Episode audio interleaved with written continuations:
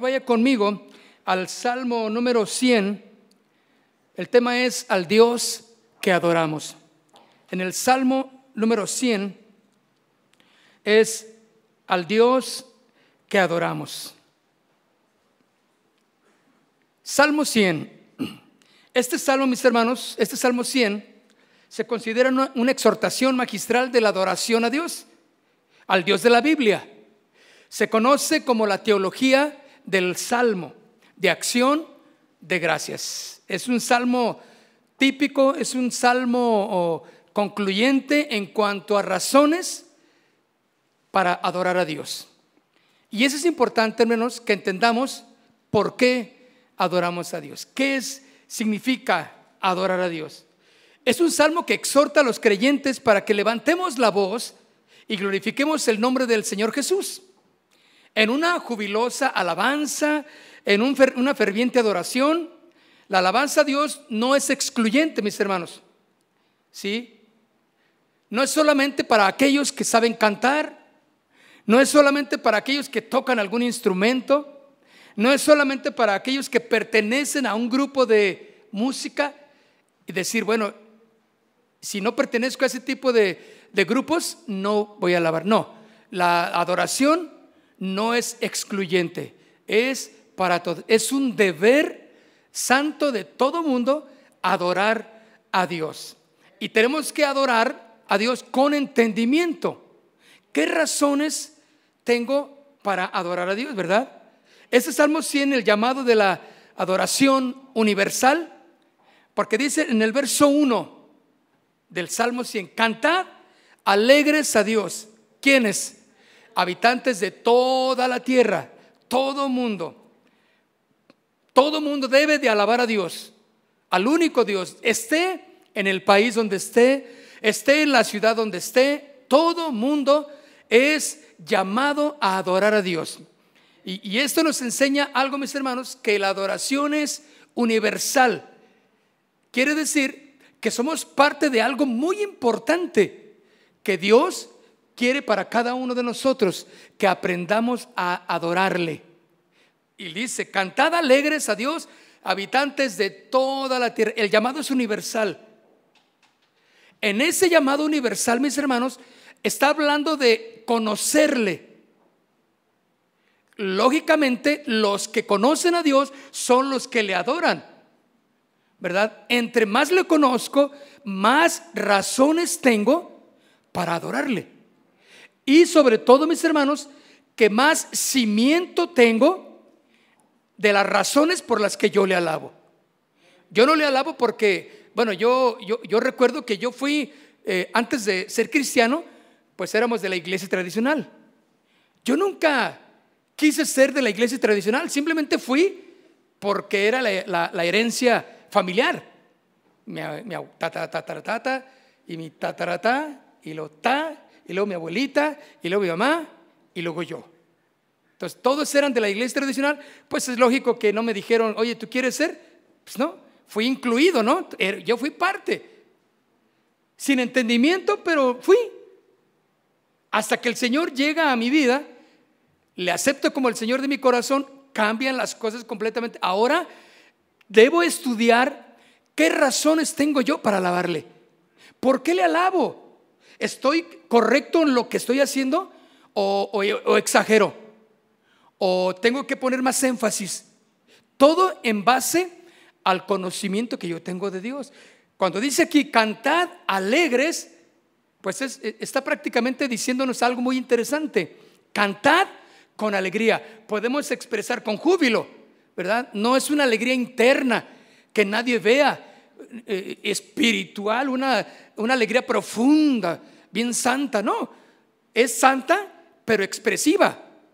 Entonces yo canto. La razón, mis hermanos, es que cuando estamos como iglesia, tenemos que participar de algo. Porque el Señor nos llama exactamente a eso. Entonces, mis hermanos, por eso la, la adoración que le agrada a Dios no es ritualista. Una adoración que, que, que primeramente, antes que sea espiritual, la gente lo, pone ritualista, que tienes que cumplir cosas primero, que esto le agrada a Dios, que primero haces esto y luego después de esto. Y esta es la adoración. No, no, mis hermanos. Tampoco es mecánica repetir y decir tantas palabras y, tienes que decirlo a tales horas y, para que sea una, una adoración que Dios le agrade. No, no es así. La adoración no cumple, eh, no debe de cumplir esas condiciones, ni estereotipada. O sea, lo que hacen los demás como lo hacen aquellos, como lo hacen allá. Ah, ahora lo hacen de esta manera porque, hermano, las modas van cambiando, todo va cambiando. Entonces, pero la adoración, las cosas de Dios no cambian, porque son permanentes. Desde un principio han sido así. Entonces, vamos a la escritura y podemos entender que siempre ha estado escrito, cantad alegres a Dios. Habitantes de toda la tierra. Si me voy a Japón, compro una Biblia japonesa y aprendo un poquito de japonés, va a decir lo mismo. O sea, cantad alegres a Dios. Si me voy a Pakistán, si me voy a, Rusia y compro una Biblia en, en el idioma ruso, va a decir lo mismo.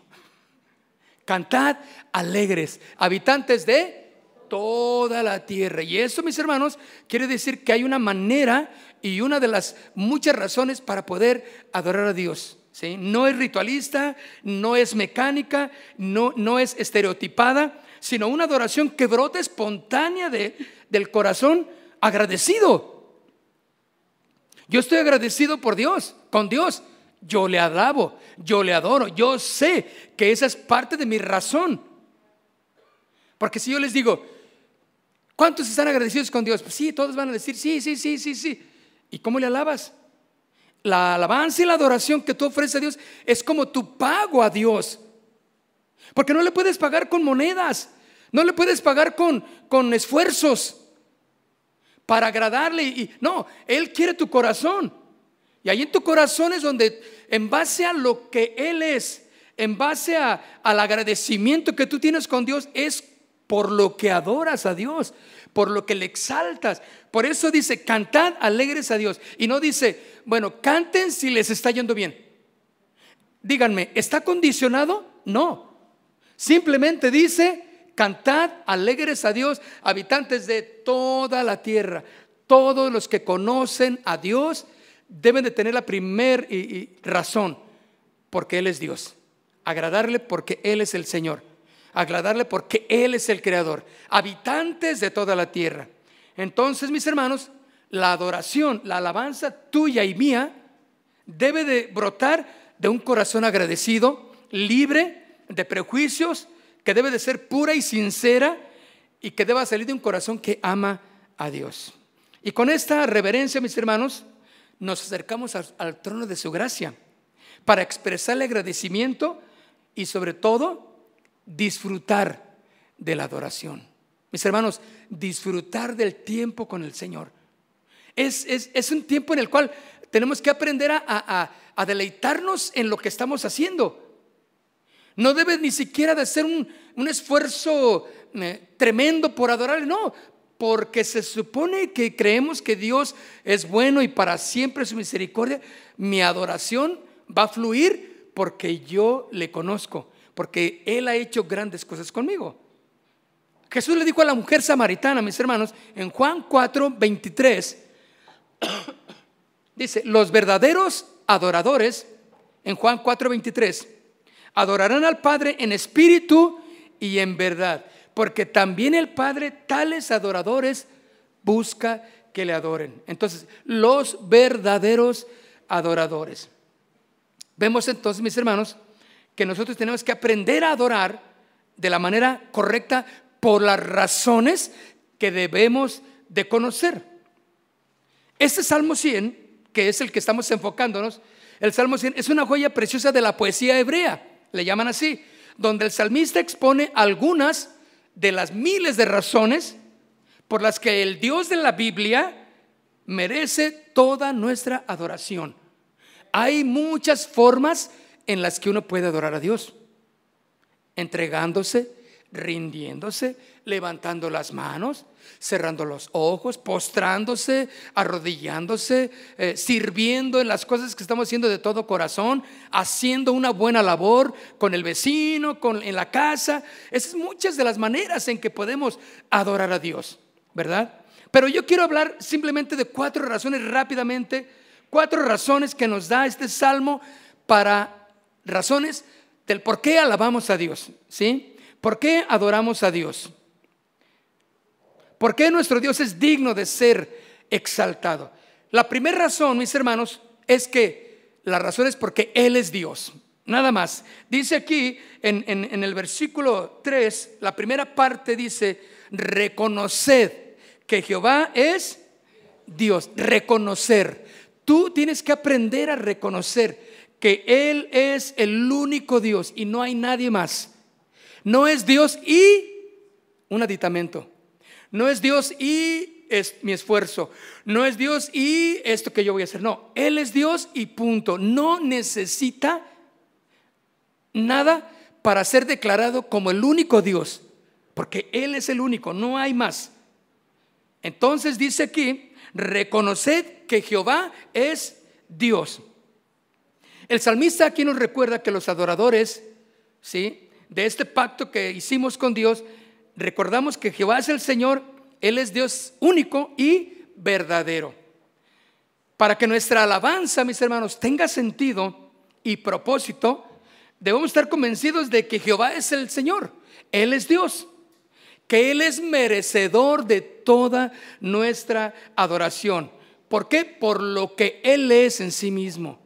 No necesitamos nada más. Su carácter, sus atributos son suficientes para ser declarado como el único Dios. Y Él quiere ser el único Dios en tu corazón. Que no haya nadie más.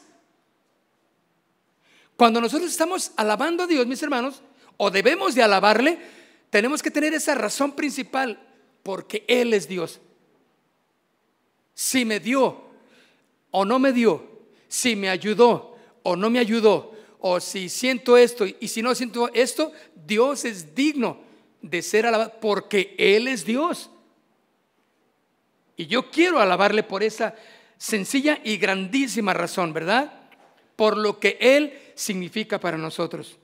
El Dios que adoramos entonces, mis hermanos, está sobre todo hombre, sobre todo lo que, lo que existe y Él es libre de actuar en y sobre la creación. Y significa que Él está presente en la vida de cada uno de nosotros y de cada uno de los miembros de la iglesia, de su pueblo, por medio de su Espíritu Santo. Dios está en medio de nosotros por medio de su Espíritu Santo. Y Él es soberano, Él es Dios. Hechos capítulo 13, versículo 2 de que hay una marca ahí en, el Salmo 100 y vaya conmigo a Hechos capítulo 13. Dice en el verso, en el verso 2, mire, dice, ministrando estos al Señor y ayunando, ¿qué más dice? Dijo el Espíritu Santo. Entonces, me da a entender que el Espíritu Santo habló, fue escuchado que puede hablar a tu corazón el Espíritu Santo. Una de las razones es que Él es Dios y que ahora Él está dirigiendo a su iglesia a través de su Espíritu Santo. Es la obra del Espíritu Santo hoy en día la que está actuando entre nosotros. Dice aquí ministrando entonces al Señor y ayunando, dijo el Espíritu Santo, apartadme a Bernabé y a Saulo. Dijo el Espíritu Santo. Eso a mí me asombra, mis hermanos. Quiere decir que yo puedo escuchar al Espíritu Santo en mi vida. Que el Espíritu Santo me está guiando. Dios entonces en su soberanía, ¿sí? A través de su deidad, la obra del Espíritu Santo está haciendo eh, eh, en mí esa, esa obra poderosa que me habla, que me enseña, que me dirige. Él está presente, Dios está presente en mí a través de qué? De su Espíritu Santo. apartadme, aparte. Entonces, la iglesia tiene que ser sensible a escuchar. Cada uno de nosotros, mis hermanos, tenemos que aprender a escuchar. ¿Han escuchado ese canto que dice, quiero escuchar tu dulce voz que me alienta al caminar? O sea, el Espíritu Santo habla enseñándonos a perdonar, a amar. El Espíritu Santo obrando entre nosotros. Vamos ahí mismo en Hechos de los Apóstoles, pero en el capítulo 16, ahí mismo en el capítulo, eh, en Hechos de los Apóstoles, capítulo 16, en el verso 6. Dice, y atravesando Frigia y la provincia de Galacia, les fue prohibido por quién? El Espíritu Santo. Oiga, ¿cómo, ¿cómo pudo haber sido esto? Hay que experimentarlo. Hay que vivirlo para que tú puedas decir, Dios me dijo así. Hay gente que, que sabe cuando Dios le habló, ¿sí no? ¿Han, ¿Han ustedes sentido que Dios les habló? No, yo sentí que Dios me habló, Dios me dijo. Y, luego alguien te dice, a ver, a ver, pero ¿cómo te dijo? O sea, alguien que no, todavía no capta. Y, tú dices, ay, ¿cómo le digo? ¿Cómo le digo que... Eh, pero a ver, ¿es, ronca su voz o es, es agudo? Que, no, no, no, no es eso. O sea, hay veces que no sabe uno cómo explicar. Pero no hay duda de que tú sentiste que Dios te habló, ¿sí o no? ¿Han experimentado eso? Luis. ¿Ustedes han experimentado? Bueno, tenemos todos que aprender a escuchar, ¿sí? La voz de Dios. Y aquí dice que les fue prohibido por el Espíritu Santo hablar la palabra en Asia. ¿Qué razones tendría el Espíritu Santo para detenerlos? No sé. Lo que sí es que había una sensibilidad para escuchar. Ellos sabían que el Espíritu Santo eh, estaba conectado con Dios, era Dios mismo. No había ni una duda. Por eso no, no hubo más palabras más que nos impidió ir, no vamos. Pero también sigue diciendo aquí entonces, eh, ¿qué versículo es? Ay, es que se me movió aquí. Estoy en Hechos 16, ¿verdad? Ok. Y atravesando Frigia y la provincia de Galacia, les fue prohibido por el Espíritu Santo hablar la palabra en Asia. Y cuando llegaron a Misia, intentaron ir a Bitinia. Pero el Espíritu Santo no se los permitió. Una vez más, mis hermanos, el Espíritu Santo, Dios está obrando en su iglesia a través de su Espíritu Santo. Aprendamos a ser sensibles a que el Espíritu Santo hable en nuestro corazón. ¿Y sabe cómo es, cómo, cómo, cómo podemos aprender a ser sensibles? Eh, dándonos a Él, rindiéndonos a Él. Que el Espíritu Santo pueda obrar. Que le permitamos obrar porque Dios, a través del Espíritu Santo, por medio de Cristo Jesús, está haciendo su obra entre nosotros. Romanos 8, 14. Romanos 8, 14 dice, pero todos los que son guiados por el Espíritu de Dios, fíjense, ¿cuántos debemos de ser guiados por el Espíritu de Dios? Todos. Todos debemos de ser guiados por el Espíritu de Dios, porque estos son hijos de Dios. Entonces, ¿cómo podrás saber si eres hijo de Dios? Si el Espíritu Santo ahora te está guiando. Fíjense que podemos estar de acuerdo en algunas cosas con Dios, pero no otras en desacuerdo.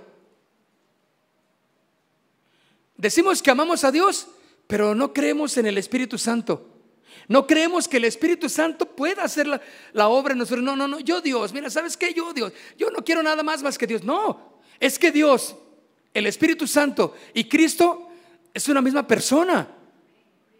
Entonces, si nosotros no entendemos esto, mis hermanos, nuestras razones para alabar y adorar a Dios correctamente van disminuyendo.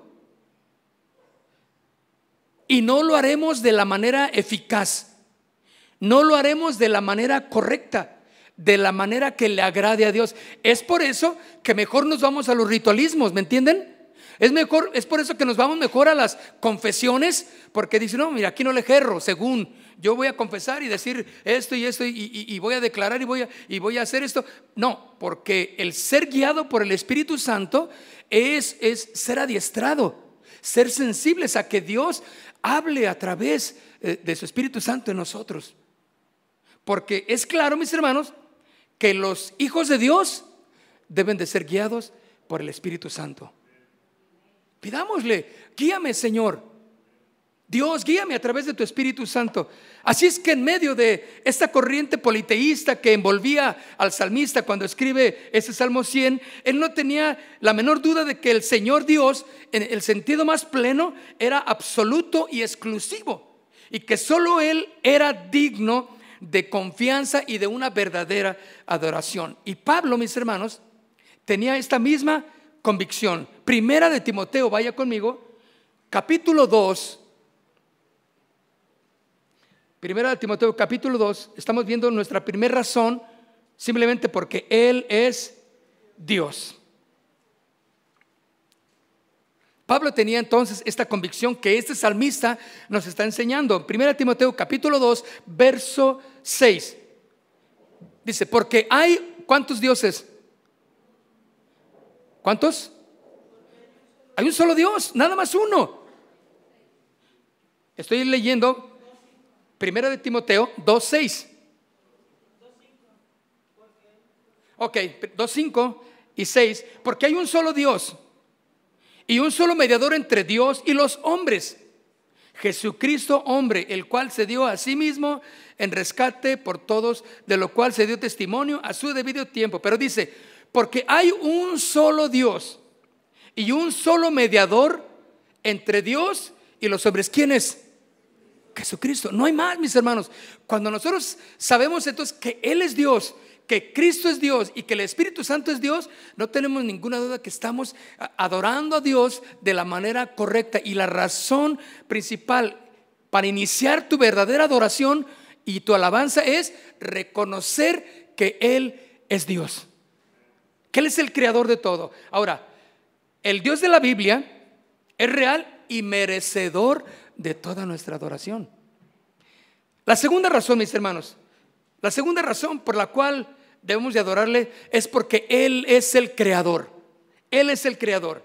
Dice aquí, en esta parte del versículo 3 del Salmo 100, dice, Él nos hizo y no nosotros a nosotros mismos. Esa es la segunda razón, que Él nos hizo y no nosotros a nosotros mismos. Para el salmista era de suma importancia, mis hermanos, que el adorador recordara que pertenecemos a Dios. Él nos creó y le pertenecemos. Somos de Él.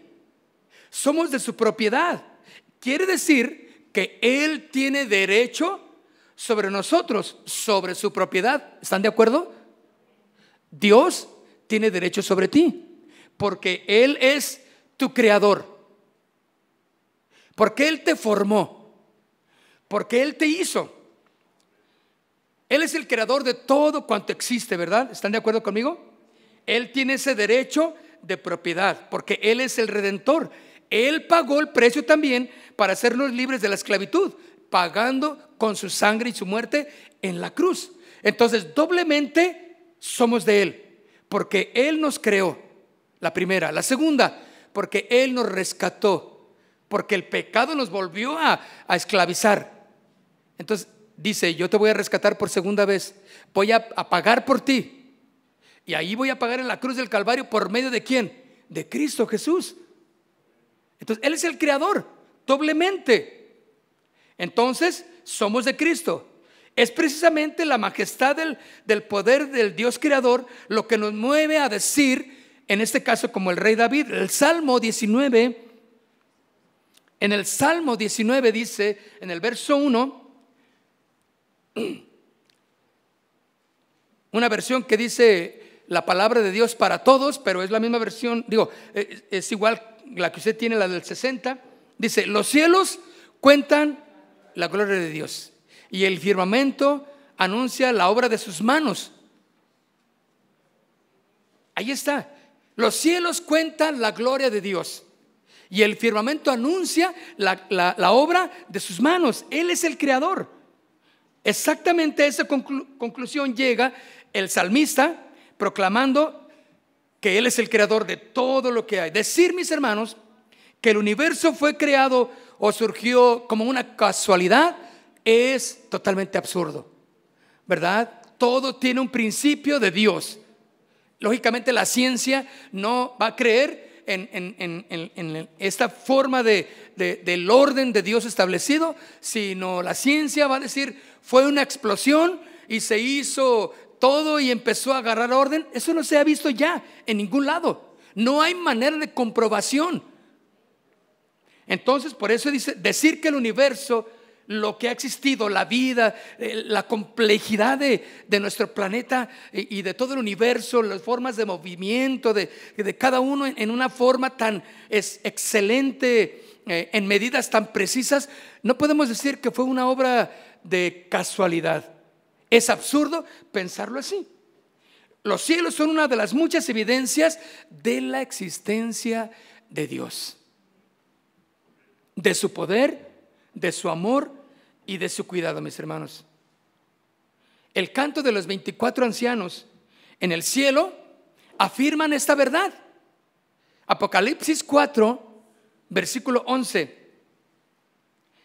Apocalipsis 4, versículo 11 dice, Señor, digno eres de recibir la gloria, la honra y el poder. ¿Por qué? Porque tú creaste todas las cosas. ¿Cuáles? Todas, hermano. Todas. Dios le dio el diseño, ¿sí? Para seguir dando vida, ¿sí?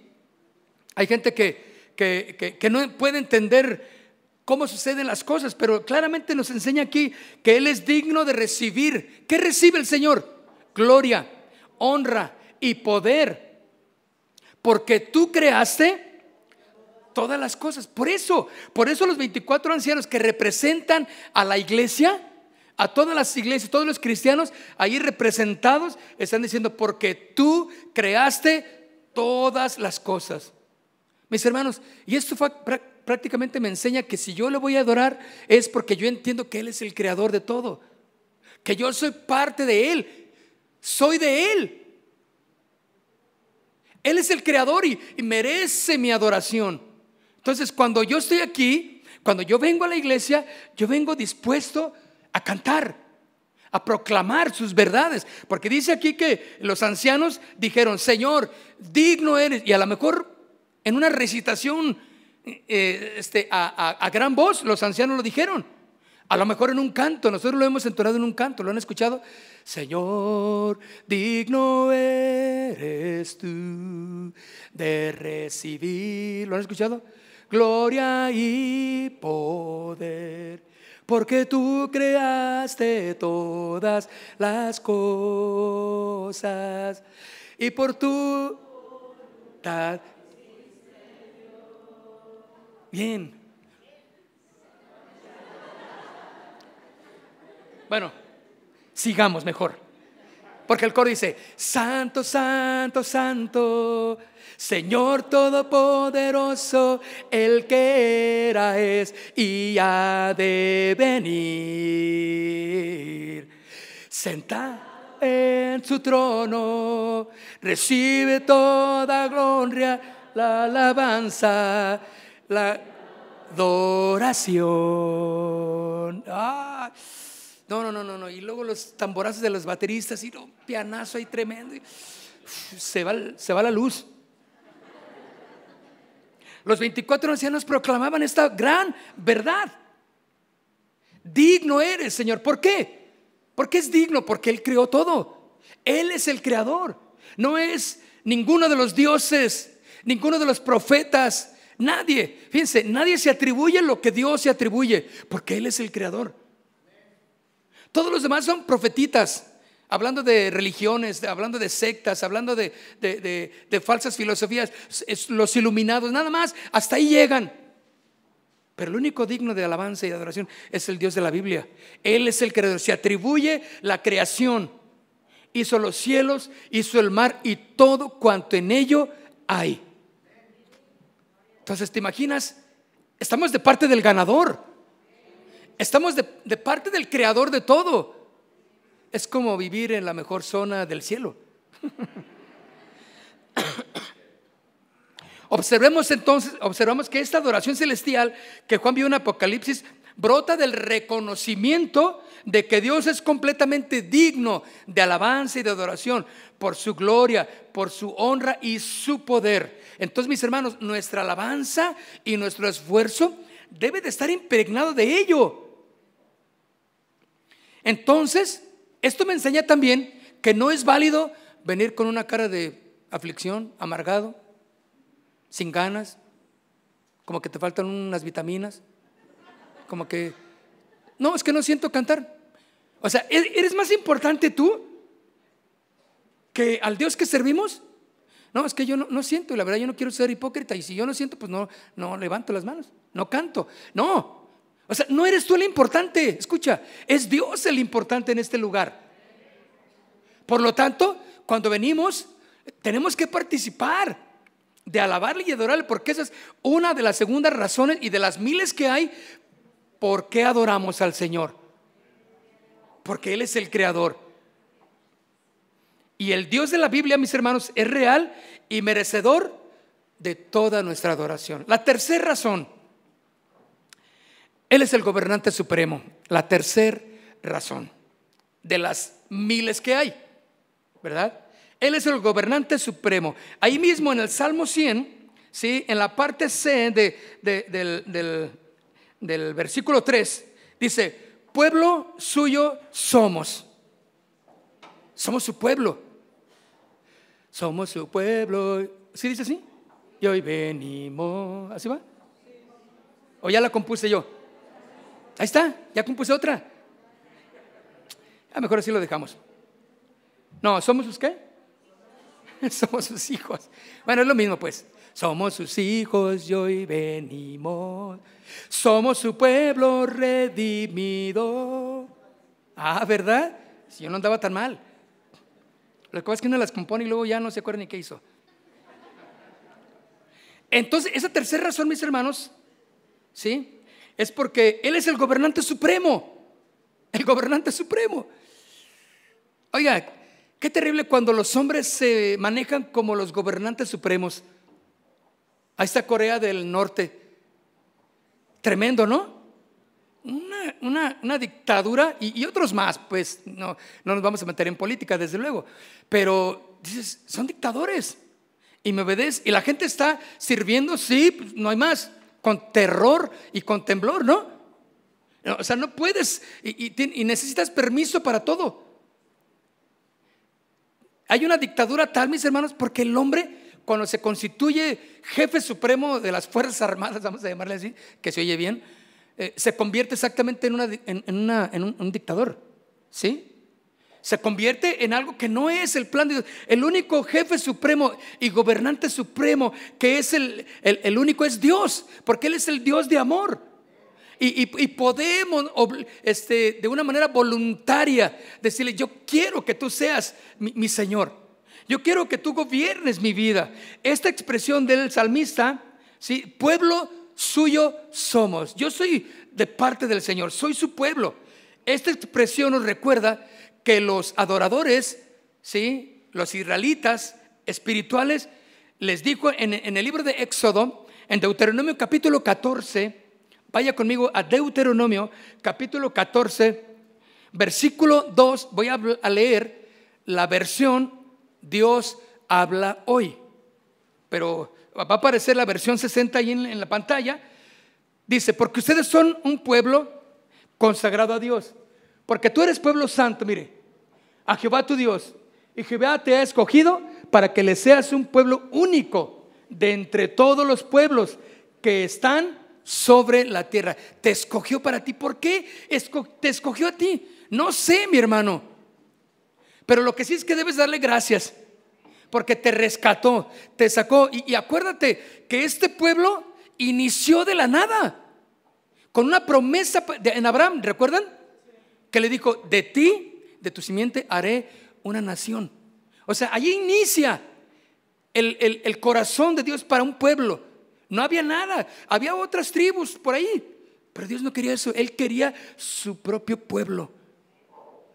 Claro, y que los demás se adherieran, desde luego, porque no iba a ser exclusivo de Israel.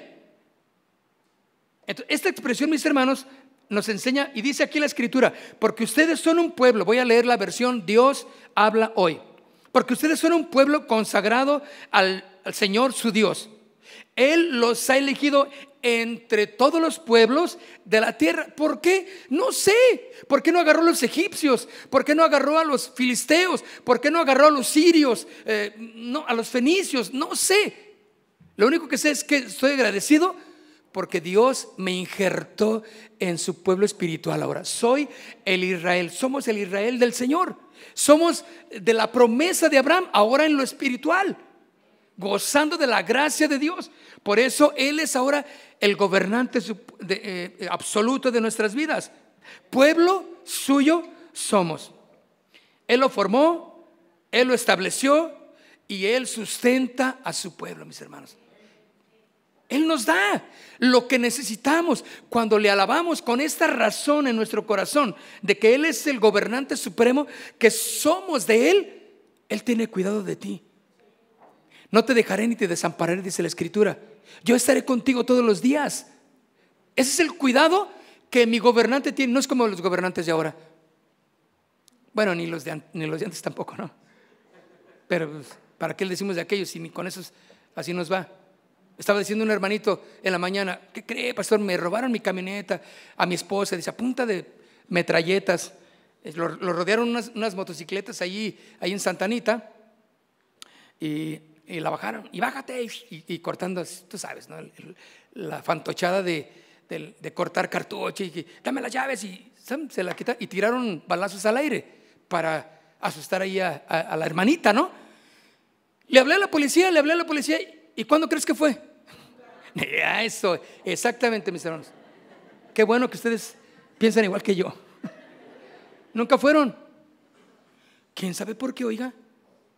¿Tendrán algo que ver?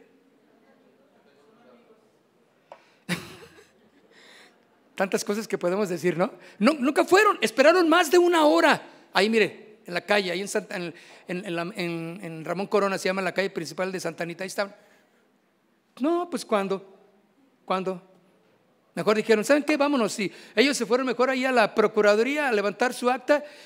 Pues, ¿para qué? Pues nomás, para que aparezca ahí un papel más. Qué terrible, ¿no? Gobernantes, así son los gobernantes. No así nuestro Dios como el gobernante supremo. Somos suyos, somos su pueblo. Él, Él nos cuida, Él está al tanto de ti. Una razón más para adorarle. Porque somos suyos y, con Él no nos falta nada. ¿sí? La adoración, mis hermanos, no tiene sentido si los adoradores no reconocemos que él, es, que él es el Dios que adoramos, que gobierna todos los pueblos y todas las naciones. El apóstol Pablo hace una fuerte contraste, con ello. Primera de Pedro, vayamos, más bien el apóstol Pedro, perdón, yo dije el apóstol Pablo, pero es el apóstol Pedro. En primera de Pedro, capítulo 2,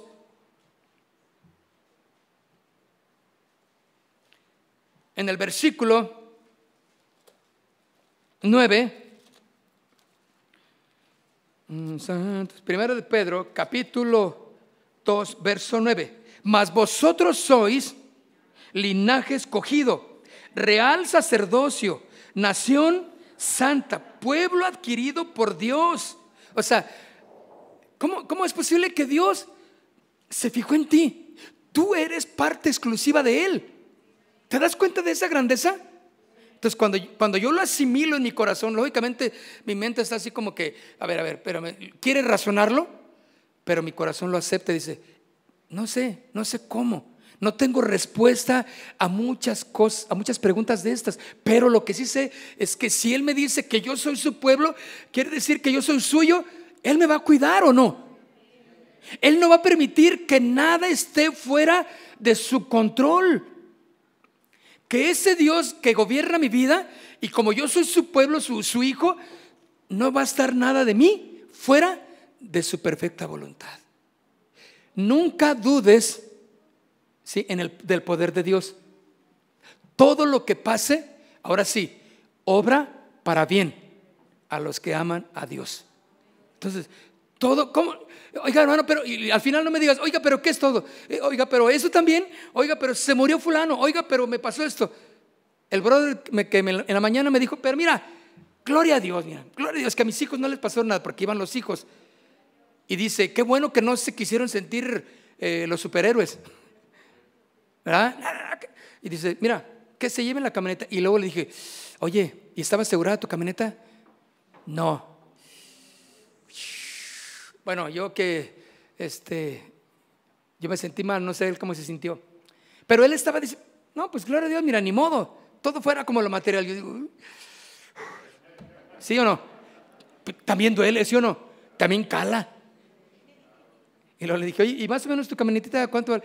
Ay, mi hermano, pues la acabamos de comprar, pues yo creo unos 450, 500 mil. No, pues como cinco carros de los míos. Dije, bueno, eso pasó.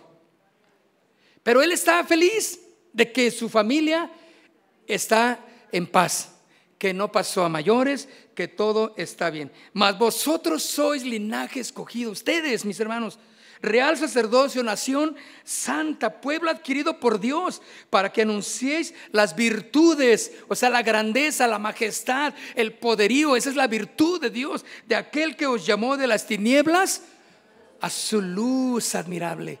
Para que anuncies, para que proclames, para que cantes, para que exaltes las virtudes de, Dios.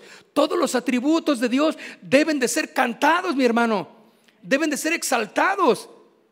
Entonces tú no tienes que venir a la iglesia y decir, hermano, tanque lleno, por favor. Y sentarte así como que, aquí les terminan para irme. No, tú tienes algo más que hacer en esto.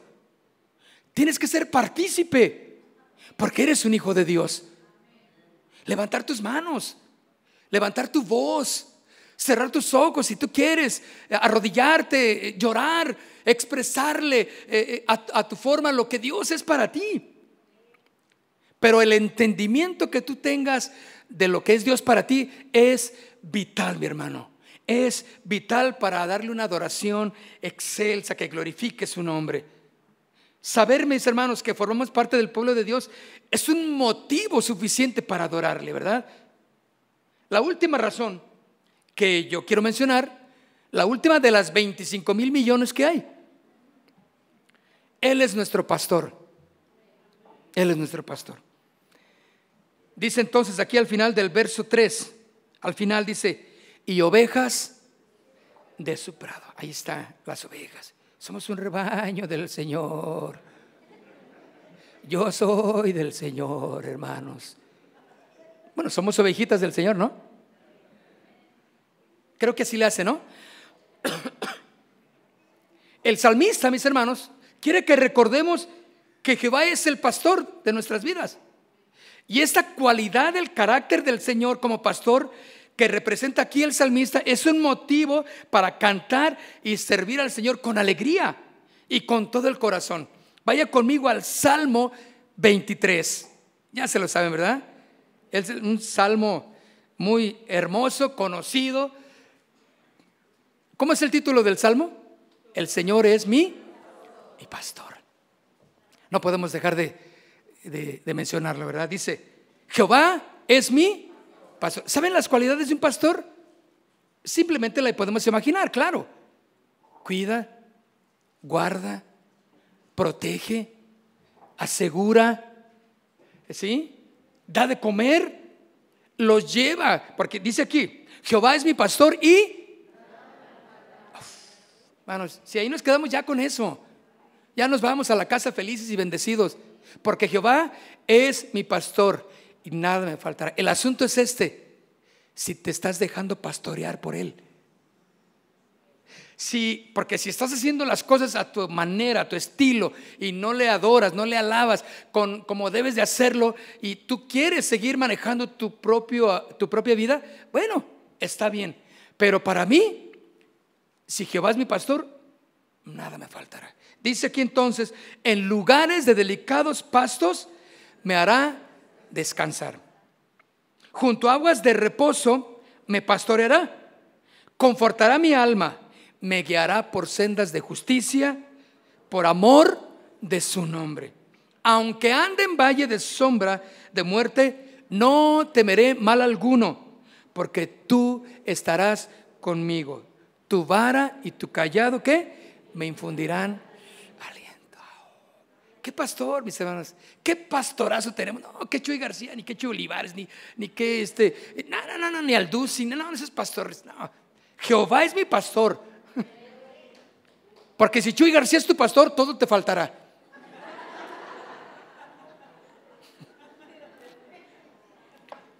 Qué bueno que el Señor es nuestro pastor, ¿verdad? Ahí nada me faltará. Ay, Dios mío. Porque mis hermanos, al hacer esta comparación, fíjense bien, queda implícito que Dios alimenta espiritualmente a su pueblo. ¿Por medio de qué? De su palabra. Ahí está el alimento. La ovejita no quiere comer, bueno, pues va a tener problemas de salud. Pero hermanos, hay que comer de la palabra. Mm, me temo que algunos necesitan comer, ¿eh? Lo estoy viendo medios desmejoradones. Comer de la palabra del Señor. Aquí no hay problema. Denle duro a la comida espiritual. ¿De acuerdo? Porque al darle a la comida espiritual, crecemos. O sea, no se preocupe. El metabolismo espiritual es, es otra onda. No crean que ustedes se van a poner así como... No, van a crecer espiritualmente.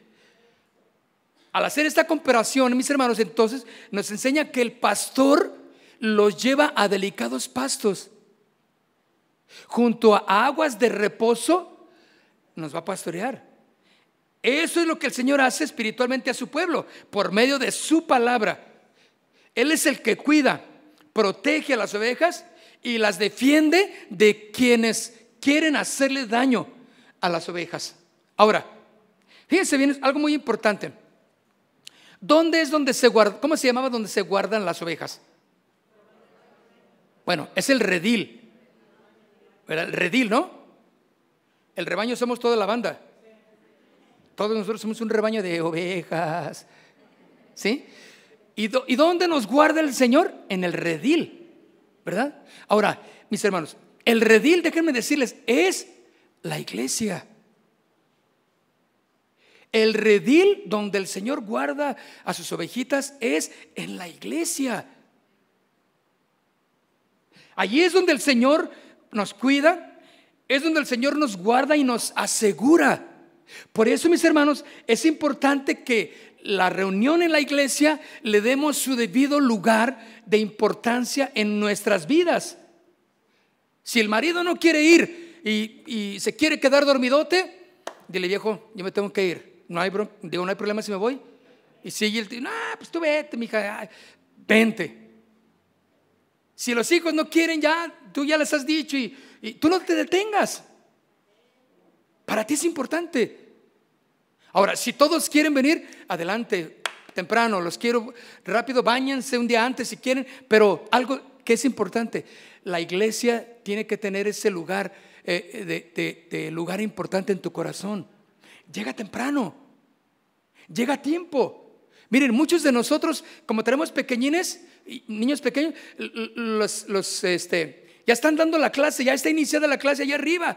Y vieras que la maestra se encuentra en un dilema porque ya dio la clase y llega apenas un niñito, dos niñitos, tres, y, tiene que volver o a iniciar o a ver cómo injerta ese pequeñín que llegó tarde. Y no porque el niño tuvo la culpa. ¿Quién la tuvo? ¿Quién? ¿Quién? Los papás. Qué feo, ¿se oye, no? Tráigalos temprano.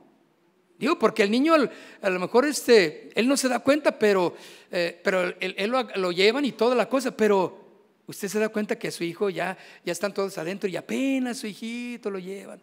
No le trae desayuno, no le trae cosas para cambiarlo. No, no, no, es un bendito desastre ahí. No, mis hermanos, el redil es la iglesia, es donde el Señor quiere que crezcamos, quiere protegernos dentro de ella. Mire, Mateo capítulo 18, verso 20, dice, porque donde están dos o más congregados en mi nombre, ¿qué? ahí estoy yo. ¿Dónde? En la iglesia. Ahí estoy yo, dice el Señor.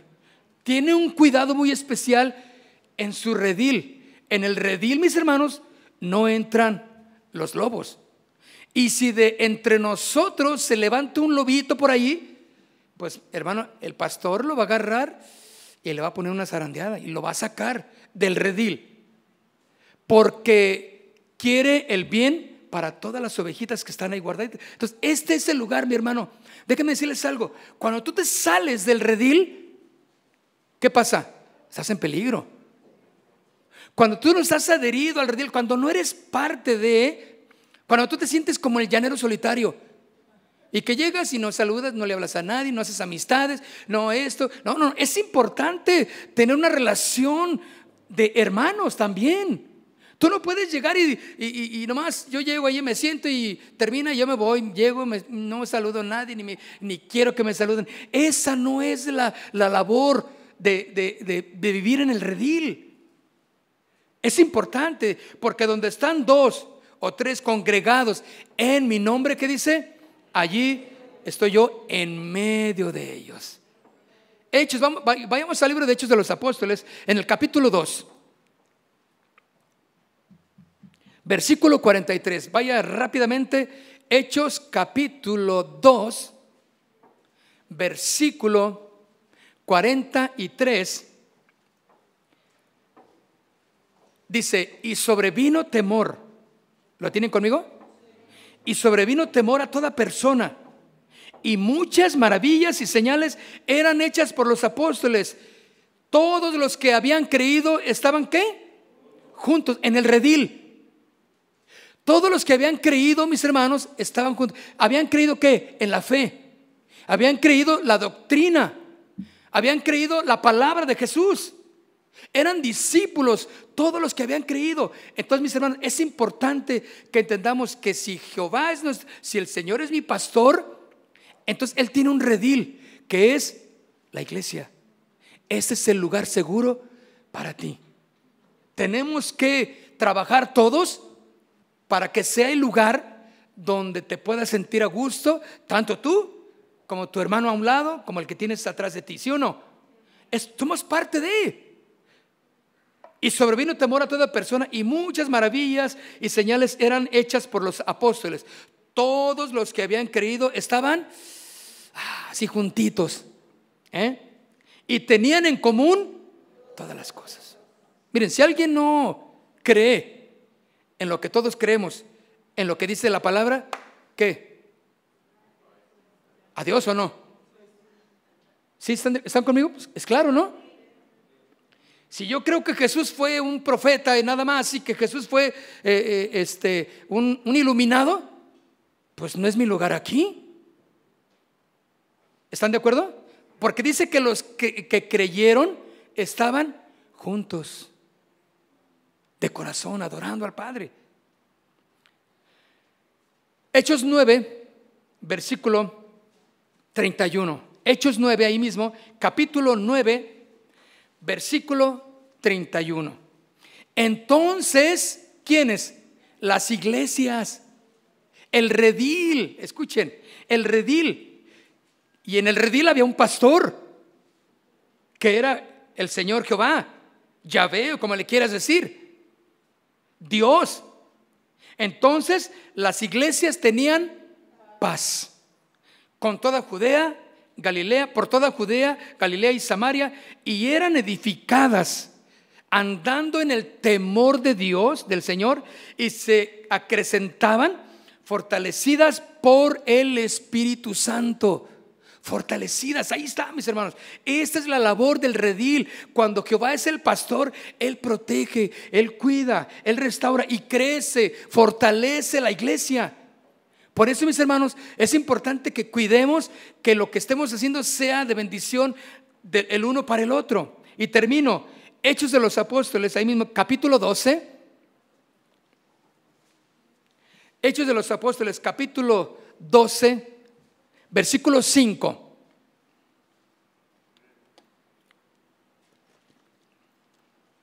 Dice, así que Pedro estaba custodiado en la cárcel, él no estaba en el redil. estaba en la cárcel. Pero, ¿quién? La iglesia.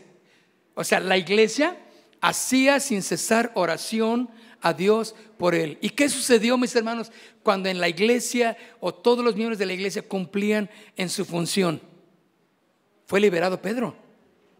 Fue liberado, de tal manera que llegó a la casa y no le creían que, era él. Ha de haber sido un fantasma o su espíritu y pum, le cerraron la puerta otra vez. Y volvió a tocar Pedro, ¡eh, soy yo! Y la iglesia se fortalecía, crecía.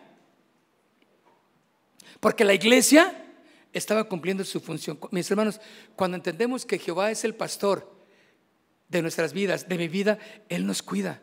Nada de lo que te esté pasando, mis hermanos, está fuera de su pastoreo.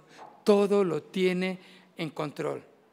Dice Juan capítulo 10, verso 11, el ladrón no vino sino para hurtar, matar y destruir. Pero dice, yo he venido para que tengan vida y para que la tengan en abundancia. Yo soy el que? El buen pastor. El buen pastor su vida da por las ovejas. La garantía, mis hermanos, de que estamos caminando en la verdadera adoración y alabanza y en el verdadero conocimiento del Señor es cuando Jesús nos garantiza que Él viene a dar vida en abundancia que en los momentos de tristeza o de debilidad, Él nos sostiene con su mano, porque Él es el pastor de nuestras vidas. Y saber que Él es nuestro pastor, mis hermanos, es un motivo más para adorarle. Póngase de pie, por favor. Músicos, vengan rápidamente.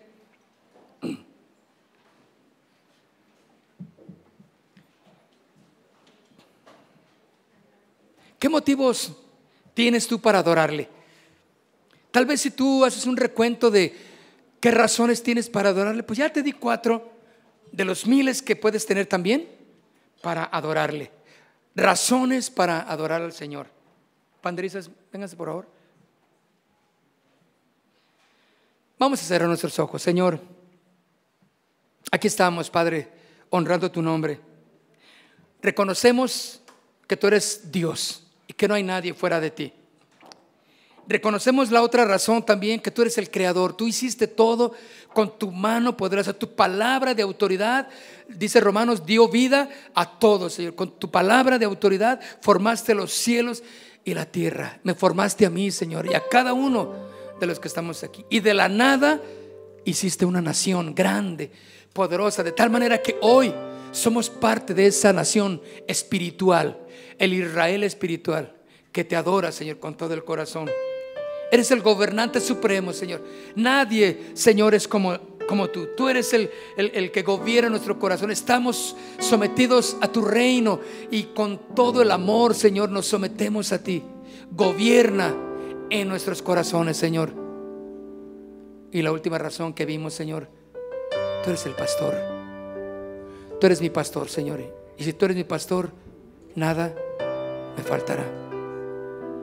Reconocemos tu autoridad, Señor. Reconocemos tu señorío, dile. Te reconocemos, Dios de dioses, Señor de señores. No hay nadie como tú. Y esto conforta mi alma, Padre. Tal vez hay alguien aquí con una tribulación.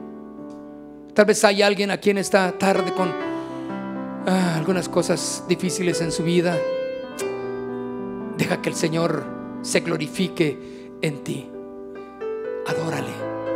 Adórale, reconócelo como el, que gobierna tu vida. Cede tu lugar al Señor y dile, aquí está, Señor. Me someto a tu voluntad, Dios. Tú eres mi pastor. Y si tú eres mi pastor, nada me faltará. Este es el redil, Señor, tu iglesia. Aquí estoy entre mis hermanos. Es un lugar seguro, Señor. Y este lugar es en el que tú has determinado manifestar tu gloria, Señor. Hablarnos por tu Espíritu Santo. Conserva, Señor, este redil pequeño que hay aquí en Santa Fe. Ayúdanos, Señor, a mantenernos juntos en armonía como amigos y hermanos en la fe. Reconozco tu autoridad en mí, Señor. Gracias, Padre.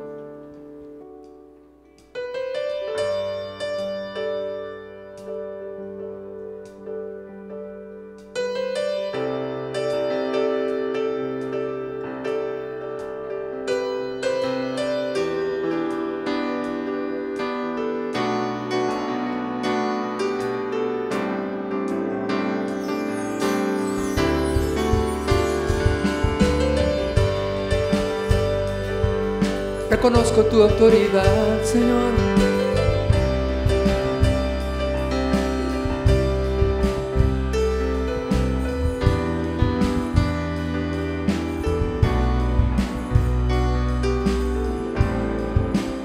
Vamos a decirle con todo nuestro corazón.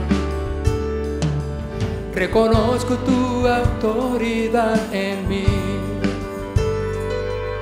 Me someto a tu voluntad, Señor.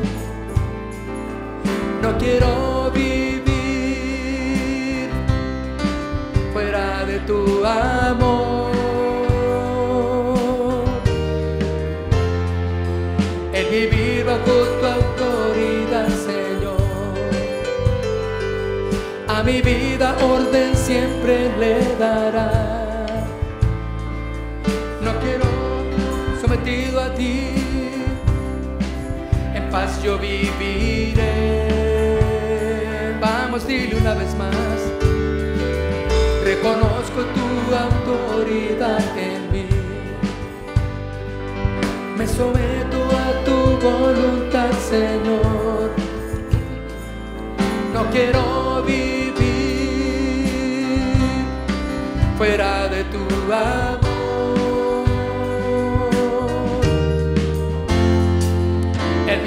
Bajo tu autoridad, Señor. A mi vida orden siempre le dará. Sometido a ti, dile paz, en paz yo viviré.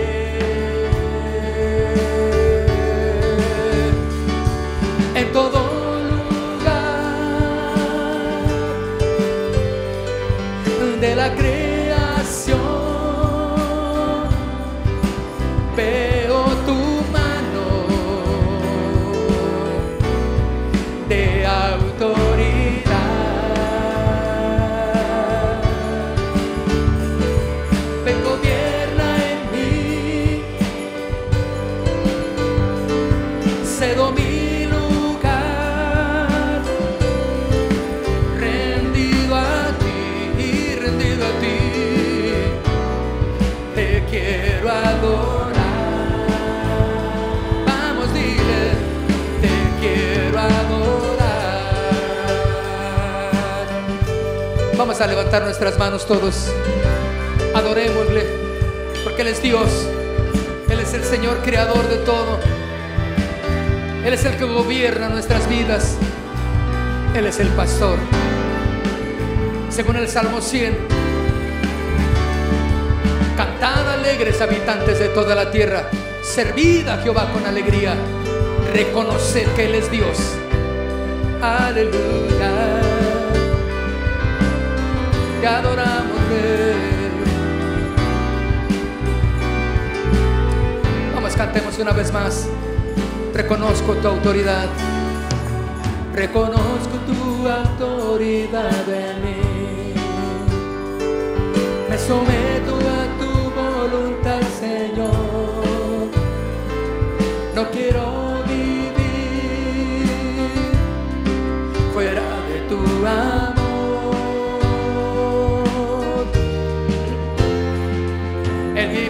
tu autoridad, Señor.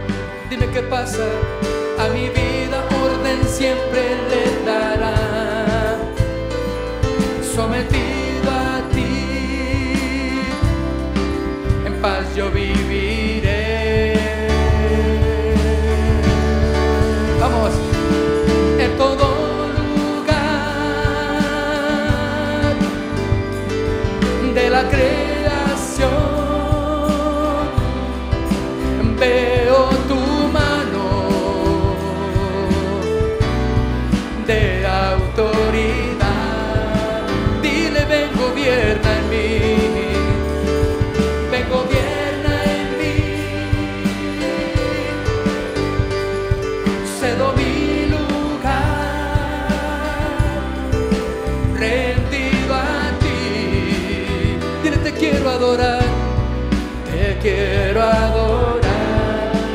Cantemos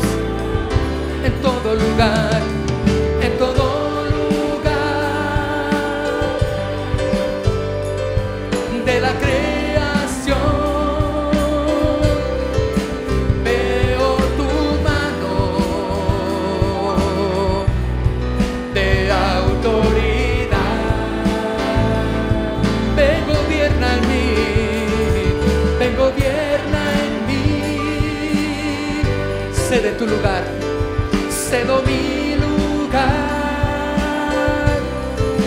rendido a ti. Te quiero adorar. Oh, dile, te quiero adorar. Vamos, adórale, levantando tus manos, levantando tu voz. Dile, te quiero adorar, Señor, por lo que tú eres. Oh, tú eres Dios de Rey, y sí, Señor de señores. Te quiero adorar por tu grandeza, por tu misericordia. Tú eres mi Dios, no hay nadie más. No hay nadie más como tú. Eres el camino, la verdad y la vida. Por eso levanto mis manos y te adoro,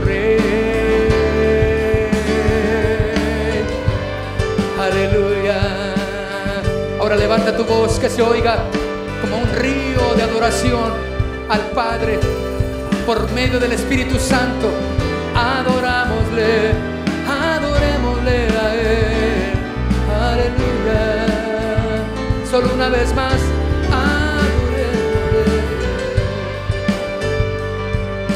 en tu nombre, Señor. Oh, gracias, Rey. Gracias, Señor. Estamos, Señor.